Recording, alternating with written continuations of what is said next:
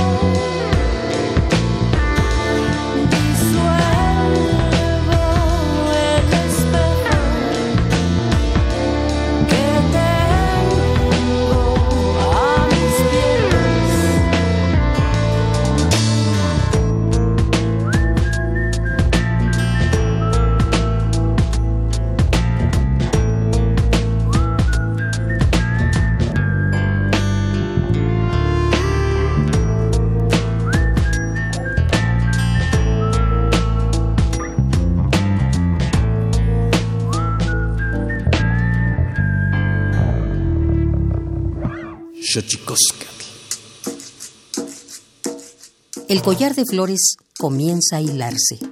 Es momento de ir a lo profundo. Radio UNAM presenta Xochicóscatl, collar de flores, con Mardonio Carballo. Hacemos revista del México profundo.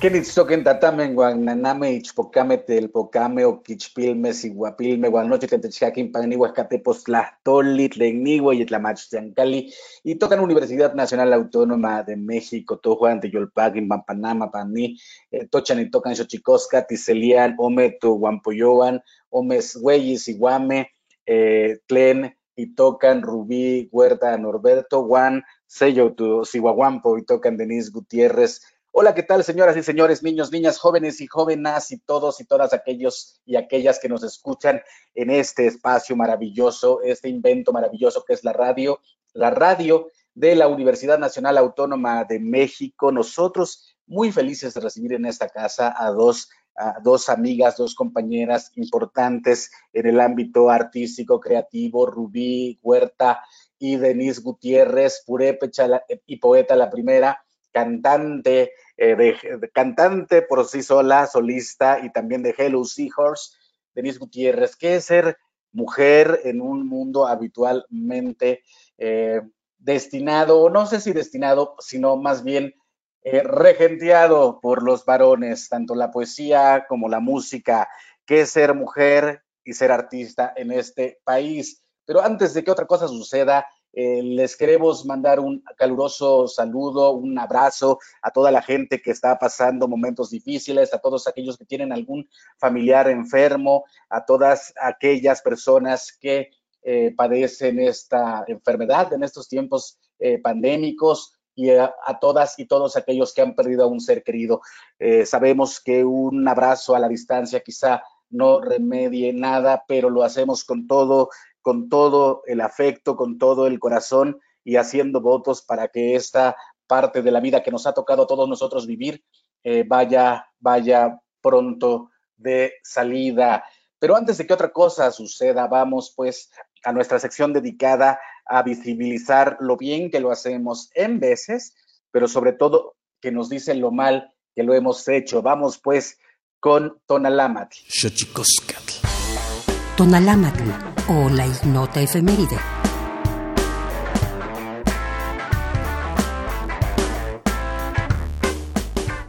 8 de marzo de 2013. En México, se emite la Recomendación General número 24 de la Comisión Nacional de Derechos Humanos sobre el ejercicio de la libertad de expresión en México, en la que se señala la ineficiencia del Estado mexicano en su labor de garantizar la vida, la integridad y la seguridad de las personas que ejercen el periodismo y de sus familias. 9 de marzo de 1952. Muere Alexandra Kollontai, política rusa, feminista, primera mujer en la historia en ocupar un puesto en el gobierno de una nación mediante el voto. 10 de marzo de 1911. En México, Emiliano Zapata decide levantarse en armas para secundar el movimiento revolucionario de Francisco y Madero. 11 de marzo de 2003. Se inaugura el Tribunal Penal Internacional en La Haya, Holanda, para acabar con la impunidad contra crímenes de guerra, de lesa humanidad y de agresión en el mundo. 12 de marzo de 1930. Como un acto de lucha no violenta, Mahatma Gandhi inicia la Marcha de la Sal, manifestación para rebelarse contra el monopolio británico en India este hecho se convirtió en estandarte y en uno de los acontecimientos más importantes que condujeron a la independencia de India ante el Imperio Británico. 13 de marzo de 1906. Muere Susan Brownell Anthony, estadounidense feminista, defensora de los derechos civiles e iniciadora de la campaña para la obtención del voto femenino en Estados Unidos. 14 de marzo de 2004. En Rusia, Vladimir Putin, exoficial de la KGB y presidente desde 1999, tras la dimisión de Boris Yeltsin, resulta reelegido para un segundo mandato de cuatro años con el 71.3% de los votos. Desde entonces, Putin ha ocupado el puesto durante dos periodos más, de 2012 a 2018, y actualmente de 2018 hasta 2024, y se ubica como el presidente que más tiempo ha permanecido en el poder ruso desde la ruptura de la Unión Soviética.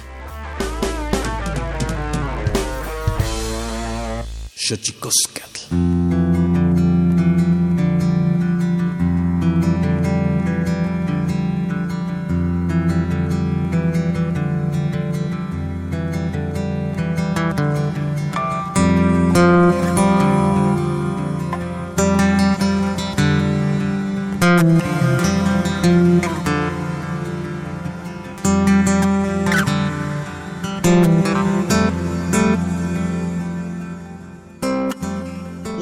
Decía, estamos aquí eh, en Radio UNAM para platicar con eh, Rubí Huerta. Ella es una poeta purépecha que hemos conocido a lo largo de los años. Hemos ido viendo su crecimiento, del cual nos da muchísimo gusto eh, saberla, saberte, Rubí, creciendo. ¿Cómo estás, Rubí Huerta? Nachos que ya me Muy buenas tardes a todo el auditorio que nos escucha. Pues muy contenta, Mardoño, muy contenta pues de, de, poder tener esta interacción, este acercamiento con el público que hoy en día la radio se ha vuelto pues una herramienta, pues un, nuestro, nuestro aliado, ¿no? Para estos tiempos tan pandémicos que vivimos. Y bueno, pues muy contenta, estamos aquí, este, eh, contenta porque de todas maneras ha sido un poco difícil esta situación de estar en casa porque, bueno, pues en mi caso soy mamá, tengo una niña de cuatro años que es sumamente hiperactiva y, bueno, ahorita pues lo que quiere es andar en la calle. Eh, y eso me ha ayudado pues bueno a entender su situación, su circunstancia, pero también pues enfrentar las actividades que tenemos eh, yo como madre, pero también como eh, pues profesionista, ¿no? Que me toca estar todo el tiempo aquí dando clases virtuales, dando talleres, dando este, cualquier eh, apoyo que se pueda ir generando, pues trabajar desde casa ha sido sumamente difícil en estos tiempos. Y más, bueno, pues creo que las mujeres tenemos este, este doble rol muchas veces, ¿no? En más en la cultura eh, purépecha, bueno, pues somos eh, mujeres que también nos dedicamos al hogar, a las cuestiones comunitarias y que también requiere de nuestro tiempo y nuestro esfuerzo. Sin duda, sin duda, una experiencia de vida que será muy interesante que compartas eh, para los micrófonos de Radio UNAM. Rubí, también tenemos, como ya les decía, Denise Gutiérrez, está con nosotros. Ella es una cantante que seguramente usted ha escuchado ya, porque ha participado con mucha, muchos, muchos artistas, con Alondra de la Parra, con Alonso Arriola, además de su propia banda, eh, Hello Seahorse. Y tienes una nueva banda, ¿verdad, Denise Gutiérrez? ¿Cómo estás primero? Hola, buen, buen día. Igual, eh, muy contenta de estar aquí con ustedes, que nos permitan eh, expresarnos. Sí, tengo un nuevo proyecto. Eh, bueno, es un proyecto que salió por ahí del 2018 que comparto con mi pareja. Él es también músico, es productor, él está más en el hip hop y bueno, pues es una nueva propuesta que hemos tratado de, de mostrar. Y pues una de las más de las tantas cosas que hago, ¿no? La música, no solamente como parte y, como líder de dos bandas, también pues muchas colaboraciones. Em, creo que en esta pandemia se han eh, abierto muchas posibilidades, se han cerrado otras, pero eh, creo mucho siempre en, el espacio colaborativo, en la comunidad, y ahora he visto una gran eh, alianza que me emociona mucho, sobre todo una alianza con más mujeres de la música, más colegas, y eso me da mucha esperanza, la verdad. Pues qué maravilla tenerlas aquí a, ambas eh, artistas, escritoras, mujeres creadoras, creativas, eh, que, sin duda tienen algo que decirnos. ¿Qué tan complejo, eh, Denise, se convierte en, ser un, una front woman en un contexto como es el rock mexicano o el pop mexicano? O todas las actividades o los géneros musicales que abarcas? ¿Qué tan difícil es ser mujer y ser artista en un contexto como México? Claro, yo llevo ya 15 años en, esta actividad. Empecé muy joven, empecé como a los 16 años. Y mm, la realidad es que al principio creo que me fui armando y haciendo mi camino un poco sola como mujer, eh, con algunas colegas que más bien trabajaban conmigo en el, área administrativo, pero la verdad es que trabajando con muchos hombres, ¿no? Entonces, eh, fue poco a poco que me di cuenta, ¿no? Eh, que definitivamente es un ámbito donde hay más varones, ¿no? Sin embargo, con los años se ha visto mayor número de mujeres artistas cada vez más y sobre todo cada vez más jóvenes, ¿no?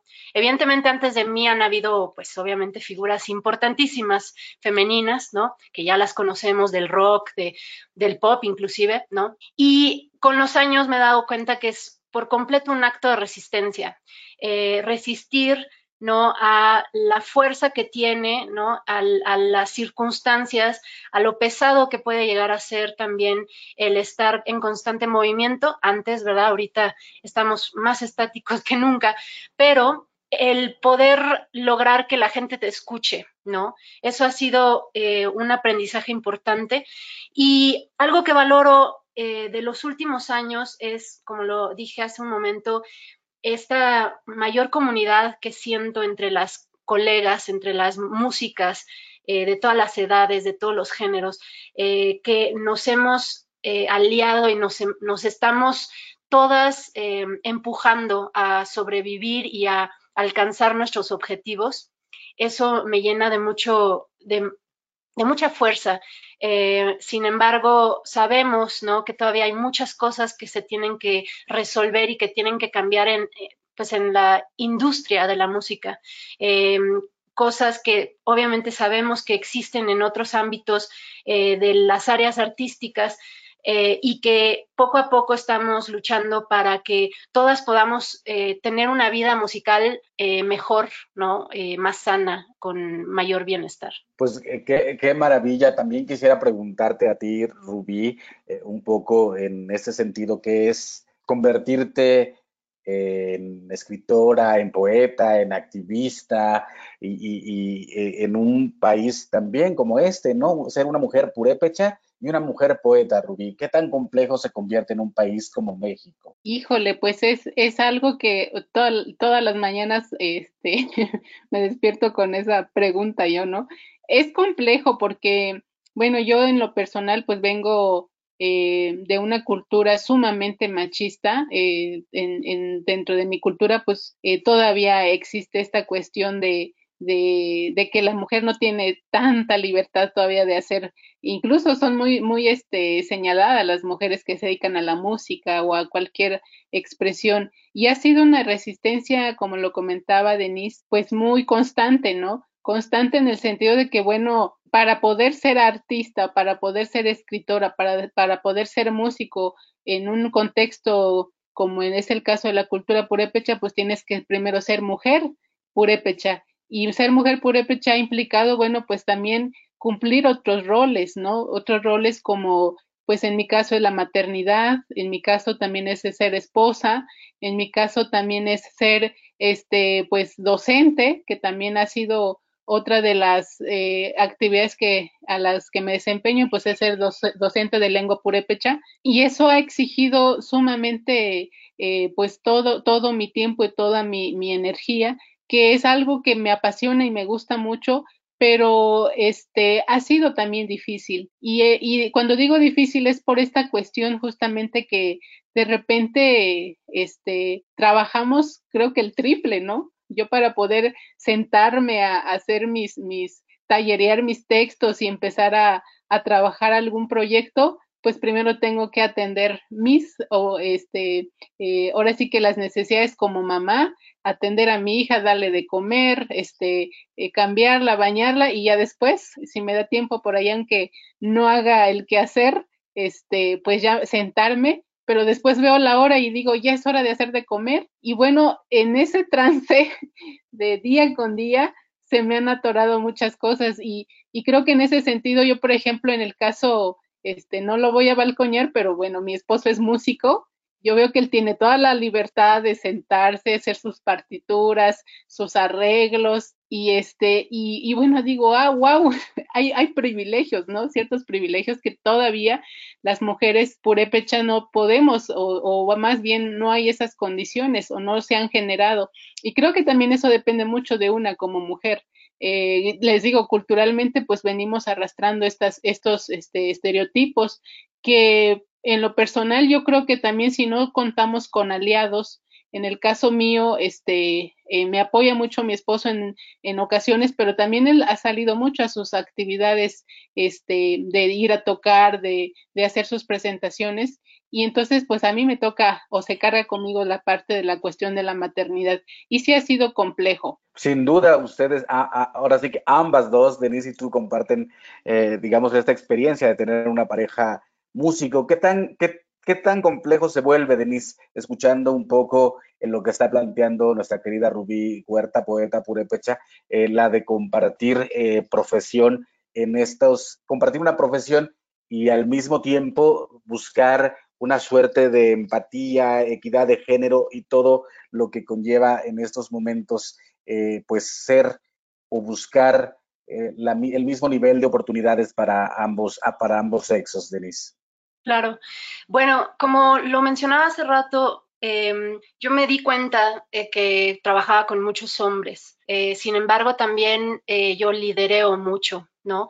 Eh, entonces, algo que para mí ha sido muy importante en los últimos años es compartir a mis colegas hombres toda la información que yo recibo, toda la, todo lo que de pronto tenemos que cambiar inclusive. Evidentemente he recibido buena respuesta de su parte, ¿no? Escuchan, se abren, entienden. Me parece eso muy importante. Sin embargo, bueno, eh, por otro lado, cuando platico con mis colegas eh, músicas, eh, hay varios puntos importantes, ¿no? Pero uno que es importantísimo y que ahora está agarrando cada vez más fuerza es la importancia de la paridad de género en los conciertos, en los festivales, ¿no? Porque es cuando más se nota eh, la diferencia, ¿no? Eh, muchas veces los festivales tienen mayoría eh, de grupos y artistas masculinos y son muy pocas las representantes femeninas. y eso es algo que tiene que evolucionar, tiene que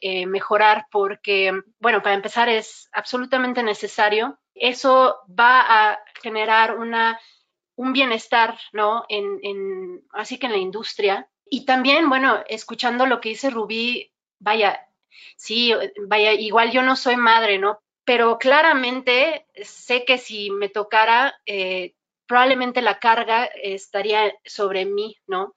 Y muchas de las compañeras eh, músicas que sé que son madres están también luchando contra eso y eh, recuerdo mucho cuando Ceci Toussaint me contaba que cuando tuvo a su primera hija se la llevaba en los, a los conciertos y en las pruebas de sonido bajaba al bebé al lado del, del ampli, ¿no? Eh, mientras ella hacía lo suyo, ¿no? Entonces, no dejamos de, de, sobrevivir, ¿no? Y de resistir ante las adversidades, ¿no? Eh, así que definitivamente estamos eh, trabajando mucho para que todas podamos ejercer nuestras labores artísticas, creativas, eh, de, mejor manera, ¿no? Pues estamos aquí eh, en Xochicosca, el collar de flores, platicando con Denise Gutiérrez, con Rubí Huerta, con dos mujeres exitosas, escritoras, músicas y también cantantes y bueno, todo, toda una suerte de, mujeres del renacimiento, diría yo, y, sin embargo seguimos, seguimos escuchando eh, lo que ocurre en un país como el nuestro, ¿no? Que todavía hay muchas cosas que trabajar para lograr una verdadera equidad de género. Estamos aquí en Xochicosca, el Collar de Flores Radio UNAM.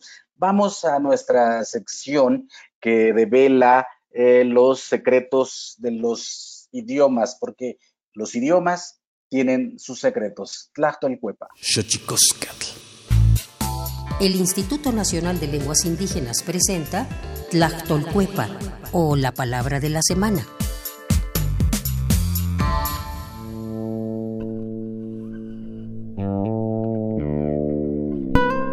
Po. Es una expresión de origen mije. Se refiere a el astro o satélite natural de la Tierra, que gira alrededor de ella y refleja la luz del sol nos referimos a la luna. La palabra luna no existe como tal en el idioma mije. Por ello, para nombrarla, se usa el término brillo, el cual es un sustantivo que proviene de la familia lingüística mijezoque y pertenece a la agrupación lingüística mije. De acuerdo con el Catálogo de Lenguas Indígenas Nacionales, editado por el INALI en 2008, la lengua mije se habla en el estado de Oaxaca, tiene seis variantes lingüísticas y cuenta con 133.632 hablantes mayores de tres años.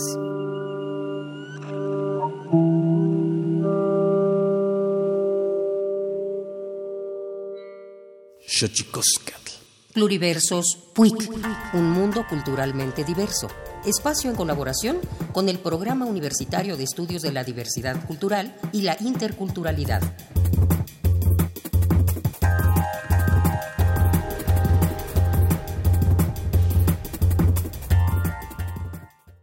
Si se piensa que la labor con las culturas originarias y sus lenguas no es una trinchera de lucha, entonces no se tiene idea del problema social.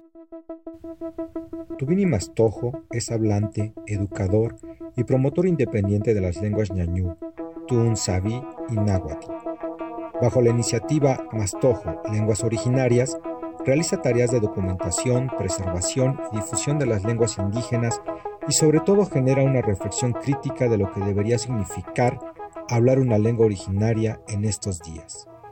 Deberían significar rebeldía, deberían significar autonomía, deberían significar pensamiento crítico descolonizado, deberían significar posturas políticas concretas, deberían significar trincheras claras de lucha social, deberían significar dignidad, deberían dejar de significar indígena.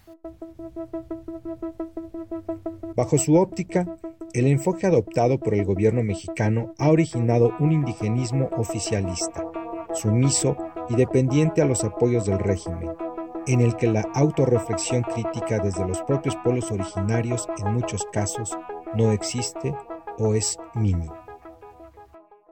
Estamos llenos de artistas, sopranos, raperos, actores, poetas, caciques, sacerdotes, políticos y académicos indígenas que buscan becas para publicar libros, ganar premios, ganar una plaza, tener un puesto en el gobierno o en las instituciones prefieren antes ser indígenas sometidos que generar surcos de acción tangible. En un país donde la población indígena supera los 12 millones de habitantes, Mastojo se pregunta, ¿en qué momento se encuentran esas voces? ¿Qué papel activo deben asumir los mexicanos originarios? ¿Qué hacer para dar vuelta a este ventriloquismo indígena, indigente, indigno?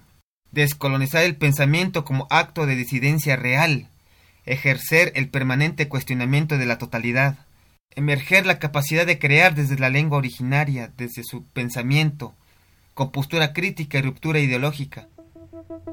Tubini Mastojo se despide con una frase en su lengua materna, ñañú, como un pensamiento que espera llegar a cada uno de nuestros radioescuchas. Aranoya, mafia. La palabra es de quien la manifiesta.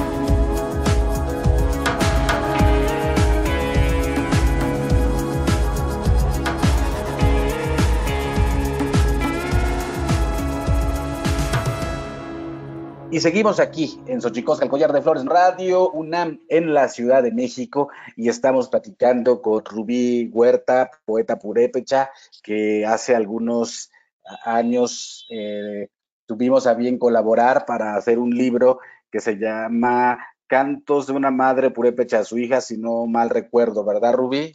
Así es, querido Mardoño, ya este parece que fue ayer, yo todavía lo recuerdo recientemente, pero ya di hace unos un par de años. Y fue un, una, una provocación que, y salió este libro maravilloso que, bueno, hoy en día todavía, este, pues sigue de mano en mano, ¿no? En el caso de acá de Michoacán se ha vuelto, este, un material inclusive para escuelas en donde, bueno, pues se les lee a los niños estos cantos y, bueno, pues aprenden, ¿no? Porque más que eso, pues es una recopilación de memorias colectivas de las shurikis o las curanderas y las mamás. Y bueno, pues ha sido maravilloso este proyecto y bueno, pues estoy contenta todavía con eso. ¿Cuántos libros han pasado ya de eso, Rubí? ¿Cuántos libros? Ya como tres, dos, perdón, dos, dos, dos, dos libros. Ajá, a ver, entonces, ¿cuáles son los nuevos libros que ha sacado?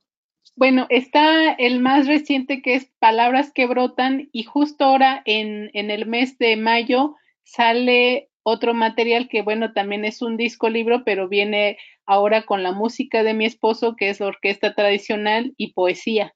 Entonces ya está ahora sí que en, en, el horno y ya pronto va a salir ese, ese material. Bueno, eso suena, suena increíble y déjame contarte, Rubí, que eh, Denise yo la he escuchado cantar en varios idiomas y ya le he preguntado alguna vez esto, ¿cómo surge, eh, Denise Gutiérrez, este acercamiento a los idiomas en tu canto? Bueno, eh, para mí el acercamiento de, digamos, a los idiomas eh, surge en mi infancia, porque la verdad es que cuando, bueno, donde aprendí a cantar fue en un coro y desde muy pequeña nos hacían interpretar eh, canciones en, en varios idiomas, ¿no? Entonces me acerqué mucho como a la cuestión de la interpretación, a escuchar cómo se, se pronuncia un idioma aunque yo no lo comprenda. Y agarré un, un, gusto por ese ejercicio increíble. Más adelante ya en mi carrera, digamos, como adulta, ¿no? Este, en la música, eh, me fui acercando a algunas lenguas de México, gracias a obviamente colegas que me abrieron las puertas, ¿no? Eh, el primer acercamiento fue cuando fui a trabajar con el SECAM, ahí en Tlahuitoltepec, eh, y bueno, pude hacer una interpretación en Mije, este, y bueno, posteriormente cuando trabajamos ¿no? en este libro maravilloso que me encanta, el, libro eh, con la canción del maíz, ¿no? que pudimos hacer eh, a, través de Alonso Arreola, nuestro muy querido amigo eh, en común, Mardonio, hicimos esta canción para este libro que está además divino, la, la ilustración de Mauricio Gómez Morín, claro. Uy, sí, maravilloso Sí, y pues obviamente un libro eh, que está que está en náhuatl y en español, ¿no? Y eso es importantísimo. Entonces, bueno, eh, ¿te acuerdas, Mardonio, que me explicaste cómo pronunciar, ¿no? Entonces, bueno, vaya, yo trato de acercarme a los idiomas, a las lenguas con mucho respeto eh, siempre pienso que si no me siento segura, mejor no lo hago. Eh, siempre tratando de trabajar de la mano con eh, personas que hablan esas lenguas, esos idiomas, para realmente hacer la interpretación con, pues eso, con respeto, que es lo más importante. Y también para poder traer estas lenguas tan variadas a las personas que me escuchan, que muy que muy seguido escuchan música en español, en inglés, ¿no? En francés, ¿no?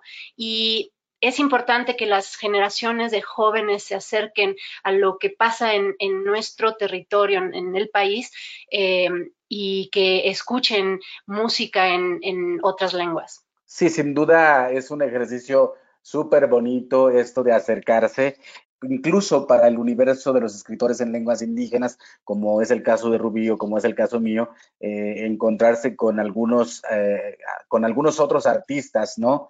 Eh, de, digamos que de otro universo creativo para una reinterpretación de lo que nosotros estamos viendo. Me parece que eso es lo más, eso sería como lo más ideal en un país donde se hablan 69 lenguas, 68 indígenas y el castellano. ¿Por qué no se da tanto, Denise? ¿Por qué crees?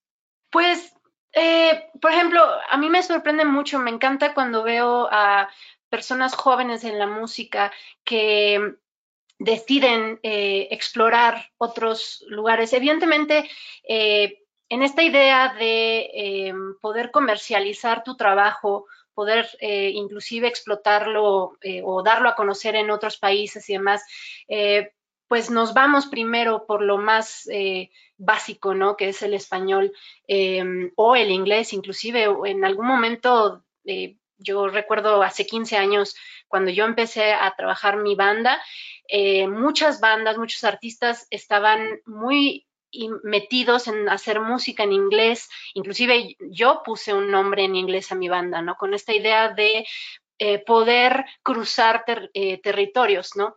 Sin embargo, con el tiempo, eh, en mi caso, decidí por completo trabajar mi lírica en español, porque al final es el país en el que vivo. yo no hablo otra, una lengua indígena me encantaría, pero no la hablo. Sin embargo, cuando escucho, por ejemplo, artistas como Balgur, ¿no? Que, que ay, perdón, que, traen ¿no? a la música alternativa sus orígenes, me parece fundamental porque es una manera eh, de poder mantener vivas estas lenguas eh, indígenas. Pues sin duda es, es, para mí es como lo natural que ocurra en un país como este. Incluso en el libro de Rubí, Cantos de una mamá purépecha a su hija, su participación fue con Juan Manuel Torreblanca Rubí.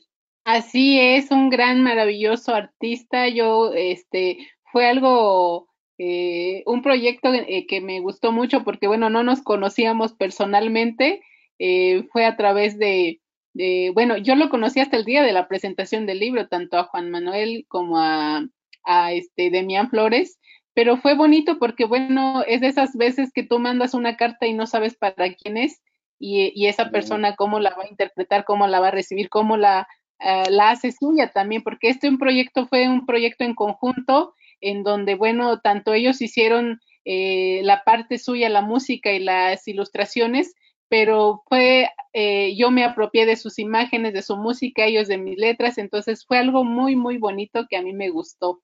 Sin duda, yo creo que este tipo de colaboraciones tendrían que convertirse cada vez más en cosa corriente, en cosa común, porque pues al final de cuentas el espíritu de creativo solo se detiene cuando alguien así lo quiere detener. En realidad creo que eh, hay que, el artista siempre está como abierto a experimentar y, hacer de esto una posibilidad muy interesante en, materia creativa. ¿Qué opinas, Denise? Sí, por completo. Eh, como bien dices, ¿no? A veces nos detenemos en la creatividad eh, y no estiramos más la liga, no buscamos nuevas posibilidades. Em, definitivamente en un país como México que es tan variado, es tan eh, rico, ¿no? Tenemos que, eh, y, que la música, ¿no? Es tan, tan variada en, el norte, en el sur, en el centro, ¿no? Entonces, em, vaya, eh, por mi lado intento todo el tiempo construir nuevas pues nuevas ideas eh, creativas y también escuchar ¿no? el trabajo de las colegas, de los colegas, eh, ver qué están haciendo, ayudarles también a que su voz se escuche, que es importantísimo. Eh, y bueno, yo seguiré haciendo este tipo de proyectos y de colaboraciones. Quizás no hablo algunas lenguas, pero me encanta escucharlas y me encanta acercarme ¿no? Dentro de lo, de lo posible, porque me nutre, me nutre el alma y el corazón. Por cierto, para la gente que nos está escuchando aquí en Xochicosca, el Collar de Flores, aquí en Radio UNAM, habría que decirles eh, que Denise Gutiérrez cantó la canción de la película Sueño en otro idioma, Denise. Sí, de Ernesto Contreras.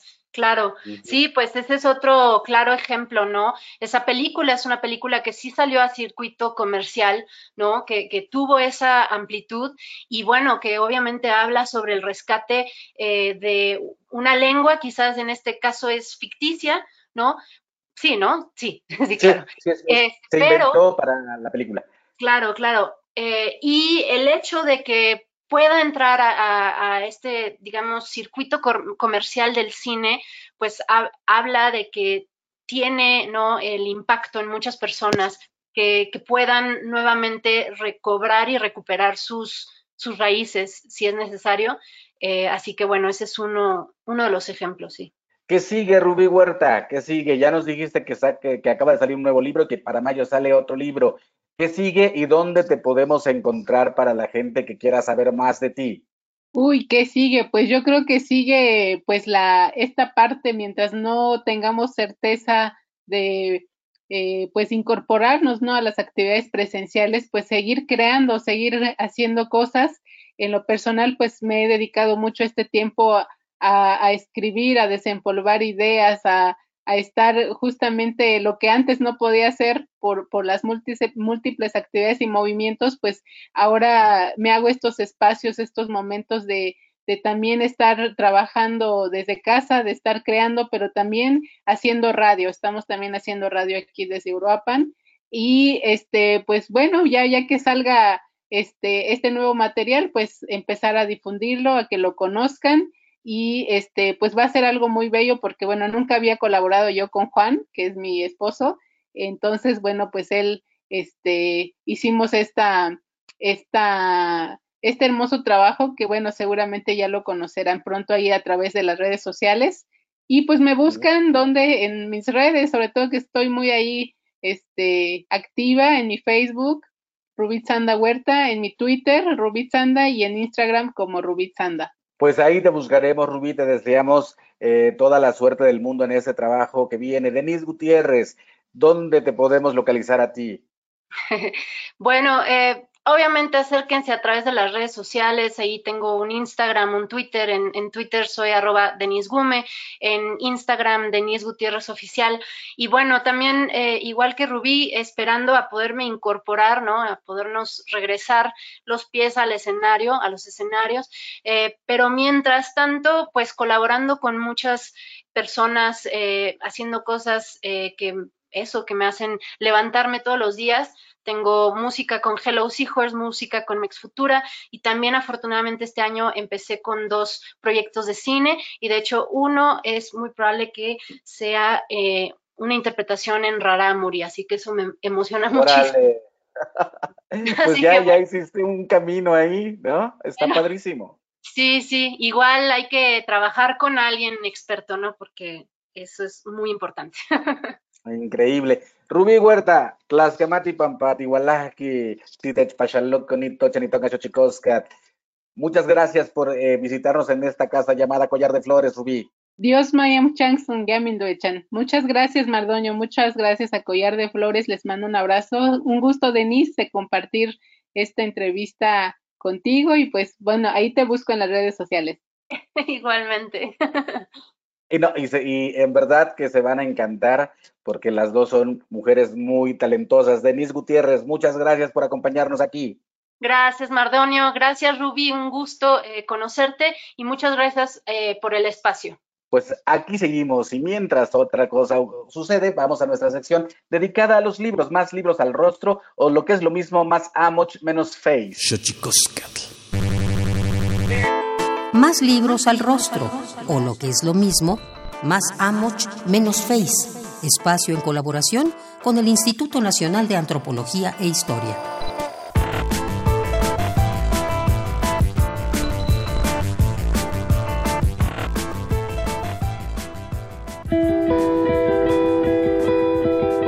En septiembre de 2010 apareció El Expedicionario como periódico de la Escuela Nacional de Antropología e Historia, Unidad Chihuahua.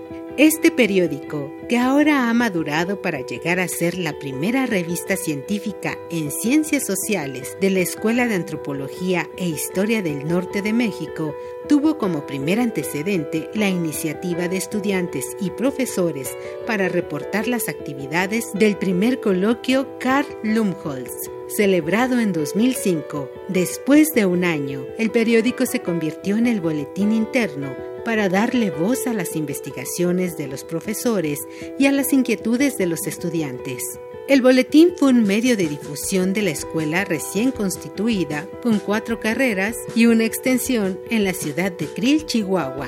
Expedicionario es ahora la expresión de un pasado que tuvo varios retos y caminos andados, incluso antes del folleto. La primera revista de la ENA Chihuahua se llamaba Tierra Norte, donde se publicaron algunas investigaciones de profesores y estudiantes en no más de cinco números, todos ellos sin regularidad y de manera casera. Expedicionario, ahora como revista científica, pretende ser la otra cara de la antropología en México aquella que se lleva a cabo en el norte sin querer con ello desconocer o marcar una tendencia exclusivamente regional. Se presenta como un escaparate donde puedan preservarse visiones y enfoques académicos sin importar latitudes y posicionamientos teóricos. Adéntrate a Expedicionario. Consulta y descarga sin costo sus ejemplares en la Mediateca de Lina www.mediateca.com .ina.gov.mx, sección colecciones, apartado revistas. Instituto Nacional de Antropología e Historia. Secretaría de Cultura. Gobierno de México. Y bueno, muchas gracias por acompañarnos esta mañana este día aquí en Xochicosca, el Collar de Flores. Muy contentos de haber tenido a Rubí Huerta, a Denise Gutiérrez y a usted por acompañarnos. Tlaxcamati Mía, Timomelawan Panchi, Cuelli, Tonati, Chicago, Macue, Pónimo,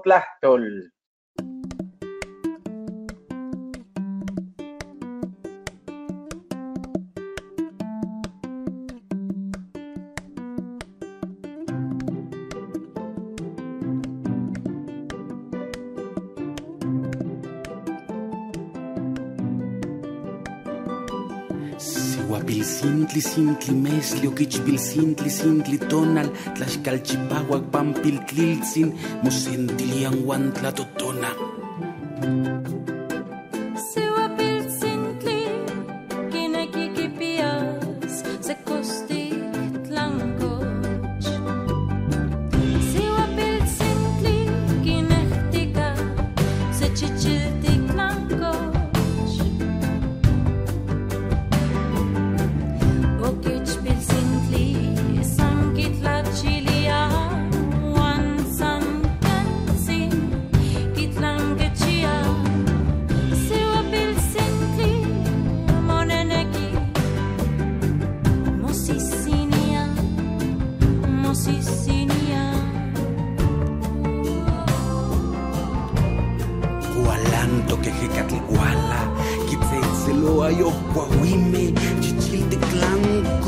bilsintli Kuztiklanko chokicbilsintli kimamatiajekat Juan munanahuan Kuztikpilxochime chichiltikpilxochime Musintilian tlamakasin Juan munanahuan Simply, simply, mesty, or kitsch, simply.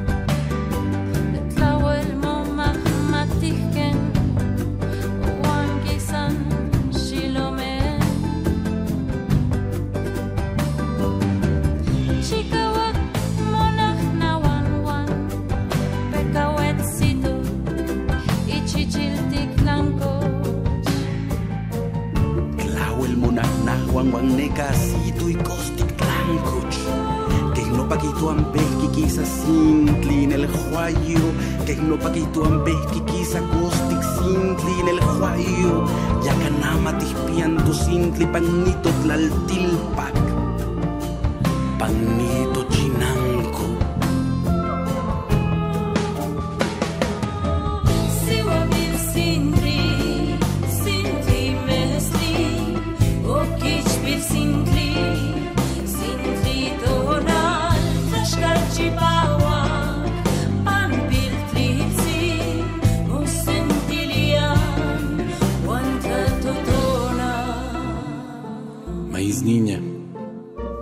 luna, maíz niño, niño fuego, planta tortilla, fuego lento, andando juntos, inundan con calor la tierra.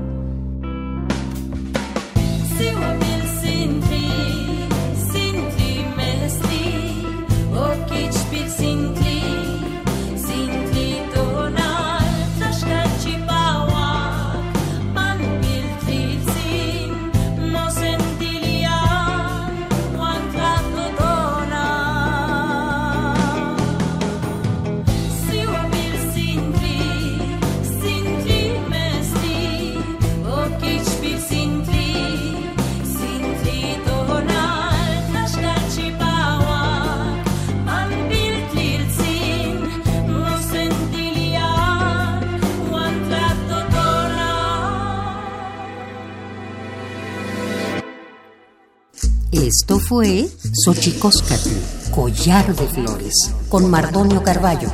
Hacemos revista del México Profundo. Una producción de Radio UNAM. Experiencia sonora.